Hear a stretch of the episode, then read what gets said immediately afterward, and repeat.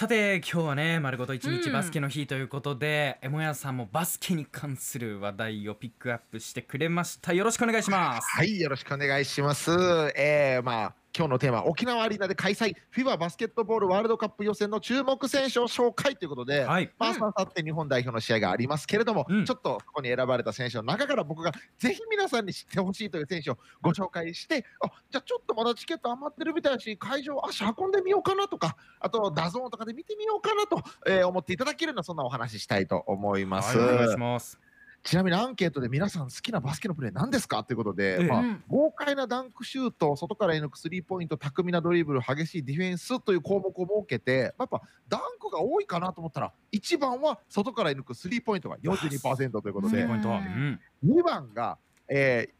激しいディフェンス28%で2番目に多かったんですよね。で沖縄の人本当に目が超えててバスケ見る、ええ、沖縄リーダーでキングスの試合見てても一番盛り上がるのはディフェンスでナイスプレーをした時だったりするんですよ。面白い本当にねこういうバスケ見る目超えてるファンが多いところで、えー、ワールドカップが行われるこの熱狂みたいなところがねすごく会場で体感してほしいなと改めて思ったりしましたが。はいえー、まあこのワールドカップなんですが、まあ、2021年11月のウィンドウ1を皮切りにウィンドウ6まで合計6回の予選を経て2023年に行われるワールドカップの出場枠を争うということなんですね。はい、で今回26、27日沖縄アリーナで行われるのがウィンドウ2ということではい、で日本は開催国枠としてすでに出場を決めているという状態なんですね。うんうんで今回注目なのがまたまず監督なんですよね。はい、トム・ホーバス監督という監督で、皆さん、あの東京オリンピックで女子バスケのあの目覚ましい活躍、記憶に新しいと思うんですが、あの女子バスケを金メダルにあ銀メダルに導いた名将、トム・ホーバスさんが、えー、男子も盛り上げてくれということで、えー、男子の代表の監督になった、うんうん、まあ、そういうあのこの予選になってるんですね。はいトム・ホーバス監督の特徴としては、まず5アウトっていう戦術があるんですね。はいまあ、いわゆるこうバスケットボールというと背の高い選手がリングの近くにいて、そこでこうゴリゴリとディフェンスを押し込んでシュートを決めるみたいな、まあ、そういう風景をイメージされる方もいるかもしれないんですが、はい、この方はもう背の高い選手も全員スリーポイントラインの外側に行って、でリング近くのスペースを空けてで中に切れ込んだり外からスリーポイントシュートをいっぱい打ってねという、まあ、そういうスタイルなんですよ。だから割とこうスリーポイントシュートが得意な選手が多く選ばれているので、はい今回のアンケート、外から射抜くスリーポイントが一番見たい、好きという方が多かったので、あこうトム・ホーバス監督の、えー、指揮するバスケットと楽しんでいただけるんじゃないかなとすごく思いました。ぴったりですね、うん、そうなんです。ねちなみに僕も一番得意なのがスリーポイントシュートとなってるのでワンチャンあるんちゃうか？ちょっとじゃあ 準備をしてるって感じですよね、今はね。で今日僕夜首里中明日は金具中でバスケしてるんであのトム・ホーバスさんぜひちょっと見に来ていただいてちょっとワンチャンじゃないかなと思ったりも するんですが。しかもみっちりまた練習してますね。そうなんですよ。やってるんですよね。今日は緊中行こうかな首里中行こうかなってなんないんですよトム・ホーバスさん、はい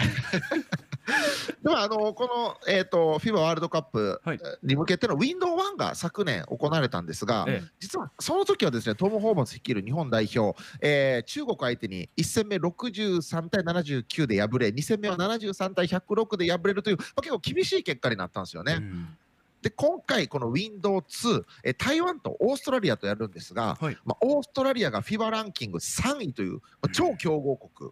で日本男子は37位ということで、まあ、どう戦っていくのかというのも注目のところですね。うん。で俺実は東京オリンピックの予選で格上のオーストラリア1点差で撃破するという大金星を挙げていたんですね、はい、ただその時は八村塁選手などの海外組がいて今回はいないということになっているのでじゃあ国内組だけで世界トップとどう戦うのかっていうのがまあ一つ見どころだったりするわけなんですよね。はいじゃあすみません前置き長くなりましたが僕の注目選手、えー、紹介していきたいと思います。で今シーズンですね B リーグに旋風を起こしているのが島根スサノーマジックというチームなんですね、はい、今あのキングスに次ぐ西地区2位に位置づけていて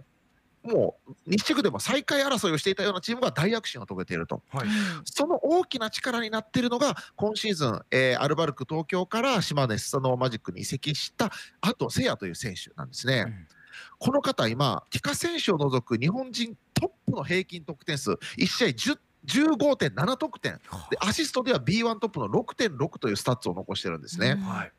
まあ、15.7点平均得点ってすごいのってあんまピンとこない方もいるかもしれませんけど、日本人選手で平均10得点取れば大エースなんですよ。うん。もでそんな中15.7点なのでかなりの得点力があると。でこの選手も今シーズンスリーポイントシュートを打つ回数と決めている確率がすごくいいので、はいここはもうかなりこう注目かなというふうに思います。うんうんうんだと島根スターのマジック同じく今シーズンから移籍した金丸康介選手この方はもう今シュートの変態と呼ばれているほど本当にシュートよく入るんですよ。へで過去、えープロになってからの10シーズンでももう、えースリーポイント4割中盤ぐらい決まるという、まあ、はあ。とんでもない確率なんですよ。えすごいな。スリーポイントって3割入ったらあまあまあいいシューターだね、ええ。4割入ったらかなりすごいシューターだねって言われる中、4割中盤決めると本当にすごくて。うん。で1試合11本スリーポイントを決めるというリーグ記録も持っている選手なんですよ。はい。でこの選手がボール持ったらもう注目というそういう選手ですね。うん面白い。あともう一方谷口大地選手という選手がいてですね、はい。2メーター1センチと、まあ、非常に体格に恵まれている方なんですね。ええ。この方大学でアメリカでプレーしてるんですね。はい。でアメリカではまあ2メーター1センチってそんな大きくない方でで外から、えープレーしないといけなくなってそんな中スリーポイントシュートを取得したという、まあそういう選手なんですが今シーズンも40.8%という高い、えースタッツを残していて身長高いけど外からスリーポイント打てるという、まあ、このいわゆるトム・ホーバス監督の5アウトという戦術に非常にフィットする選手でもあって、うん。どこ注目かってこの方奈良県出身なんですよ。はい。僕も奈良県出身で、実は一回練習試合で対戦したことあるんですよ、僕この選手と。それ高校時代ですか？僕が高3で、うん。彼が中3の時に一回大学えーでこう大正大学というところでプレーしたことがあるんですよ一緒に。あそうなんだ。まあもうボコボコにやられましたけど。はあ。この人ね小学校6年生の段階で身長191センチあるという、えー。本当に地元では超有名な選手だったんですよ。すごい。でなんかまあ僕その時あの高校のチームのあのキャプテンやってたりしたので、えあ相手の中学生チームからアドバイスくださいみたいな感じでわーってこうき来られたりして、はいその時ね僕とにかくね思い切りシュートを打てみたいなことをとにかく言うんですよいつも。うんうんだからひょっとしたらその時の僕のアドバイスが生きて今このシュート確率を叩き出してる可能性があるんですよ。言っちゃったな僕の教えが生きてるっていう可能性はこれ非常に高いわけなんですよ。もう恩着せがましきことこの上なしですよエボリ仕込みのスリーポイントでこれは。森仕込み 言っちゃってるよこんなえ森仕込みなんてぜひ活躍してほしいなと。僕の教えを忠実に遂行していただきたいとはい。いうふうに思ったりしております。本当にこんな感じでねビッグマンだけどスリーポイントを打つという選手あとシェーファー・アビー・コーキ選手という方もいて、はい。この選手もですね2019年のシーズンはうん。スリーポイント1本しか打ってないのに、その翌シーズンからバンバン打つようになってシーズンで103本打って確率35%という高い数字を残してて急成長したという、まあ、そういう選手もいるので、はいまあ、このトム・ホーバスジャパンあ、えーでもこのスリーポイント力期待してますという。であともう一人ちょっと紹介したいのがぜひ。斉藤匠選手という選手で、うん。まあもう俳優でも斉藤匠っていらっしゃいますけど、はい。まあその方とはまた別なんですが、はい。この方身長172センチと、まあ、大変小柄なんですが、はい。本当に得点力がすごいポイントガード司令塔で、ええー平均得点11.8点、うん。ポイントガードでこの点数って本当に素晴らしいんですよ。えはいツーポイントシュートは47.6%、スリーポイントは42.7%、フリースローは91.2%決めてて、はいいシューターの条件っていうのが、ツーポイントシュート50%、スリーポイント40%、フリースロー9割っていうのを超えたらいいシューターって言われてるんですけど、はい。この条件にもう非常にもう近いというか、もうん。ほぼ超えているという、そういう選手なんですね。うん。であのスピードもあって、スリーポイントを打っているという意味では、本当にトム・ホーバスジャパンに求められている、えー存在でで、トム・ホーバスジャパンは、ポイントガード、司令塔のサイズはそんなに問わないよっていう感じなんですよ。はい小さい選手が大きい選手を翻弄してるみたいな、これもバスケットの醍醐味だと思うんですけどうんうんそのトム・ホーバスジャパンではそういうバスケット期待できるし、まさにそれを体現してくれるのが斉藤匠選手じゃないかなと。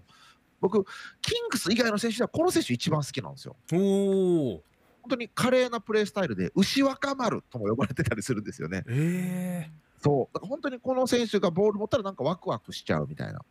でハイライト製造機でもうファンタジスタみたいなすげえプレーもガンガン見せてくれるという意味で、まあ、本当にあの期待しております。ー、でもう当然あのキングスにいる今村啓太選手、コー・フリッピー選手も期待なんですが、この選手たちは多分今日どっかで語られるだろうということで、僕はあえて、えー今回語りませんでした。そういうことだったんですね。はい。あと、アイザイア・マーフィー選手という選手もいて、この方もあの県出身だったりするのでね、うんうんえー注目でございます。いやもうだからえもやさんはい。リスナーの皆さんからもですねリアクションが来ていて、はい。えっ、と SNP 銀のスプーンさんがそうなんですよね、しつこいディフェンスでゲームの流れをガラッと変えるのかっこいいということで先ほどの冒頭にもありましたけどはい。ディフェンスで湧くというね。そう。なのよ。うん。えーサラダ巻き1号さんもオフェンスチャージング見ると技術の高さを感じちゃうっていうおオフェンスのファールを誘うディフェンスの技術なんですけどこれここに目をつけてるって相当好きねあなたもってじ。じゃあエモヤさんと一緒に飲みたいって感じのもうはい行きましょう。オフ会やりましょ いやもうまだまだ尽き。ん本う当に、ねいっぱいあります。ははい。三井久志のスリーポイントかっこいいっていうコメントもいただいてますがとにかく明日明後日、えー、日本代表の試合チェックせなあかんでせやろがいアップのポッドキャストを最後までお聞きいただきありがとうございました。生放送は平日朝7時から FM921 AM738 RBC ハイラジオ。県外からはラジコでお楽しみください。